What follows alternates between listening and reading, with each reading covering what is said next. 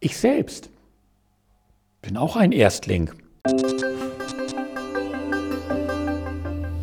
Guten Morgen, liebe Teilnehmende an diesem biblischen Impuls. Die tägliche Bibellese steht heute im zweiten Brief des Paulus an die Gemeinde in Thessaloniki, Kapitel 2, Abvers 13. Bitte lest und betrachtet das erst einmal für euch und kommt dann zu diesem Impuls zurück.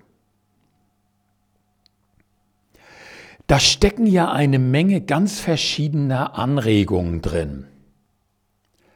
Gleich im ersten Vers stolpere ich über die Aussage, Gott habe die Christen in Thessaloniki als Erstlinge erwähnt, erwählt. Erstlinge ist ein Wort aus der Ernte. Es bezeichnet die ersten Früchte. Sie machen Hoffnung auf die gesamte Ernte, die jetzt heranreift. Und sie sind im Judentum Gott geweiht.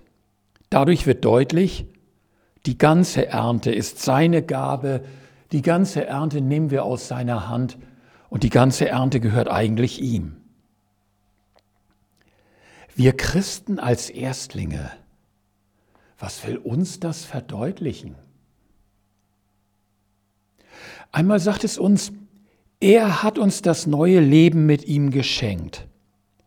Und wir empfangen und betätigen es aus seiner Hand heraus. Es ist uns anvertraut. Gleichzeitig gehören wir in allem, was wir sind und tun, ihm. Erstlinge verweisen ja schon vom Wort her auf die zweiten und auf die dritten und alle späteren. Die Christen in Mazedonien, in Philippi und in Thessaloniki sind die ersten in Europa.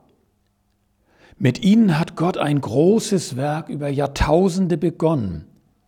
Wir selbst sind ein ferner Teil dieses Werkes. Gottes Werk geht weiter. Ich selbst bin auch ein Erstling. Für wen?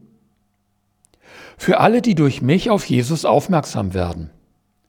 Vielleicht der Erste in meiner Familie oder die Erste in meinem Freundeskreis oder an meinem Arbeitsplatz.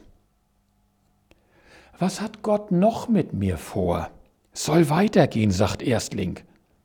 Das ist Grund zum Dank und zur Erwartung.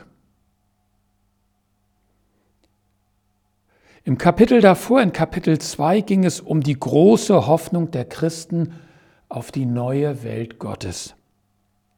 Schon damals gab es Christen, die das übersteigert lebten und andere, bei denen diese Hoffnung kaum eine Rolle spielte. Was soll schon noch kommen? Erst recht heute nach 2000 Jahren. Aber wir selbst sind Erstlinge. Jesus hat in unserem Leben etwas angefangen. Wird er das mit dem Tod hinfallen lassen? Und wird er die Schöpfung einfach dem Klimakollaps oder der Verdreckung überlassen? Es kommt noch was.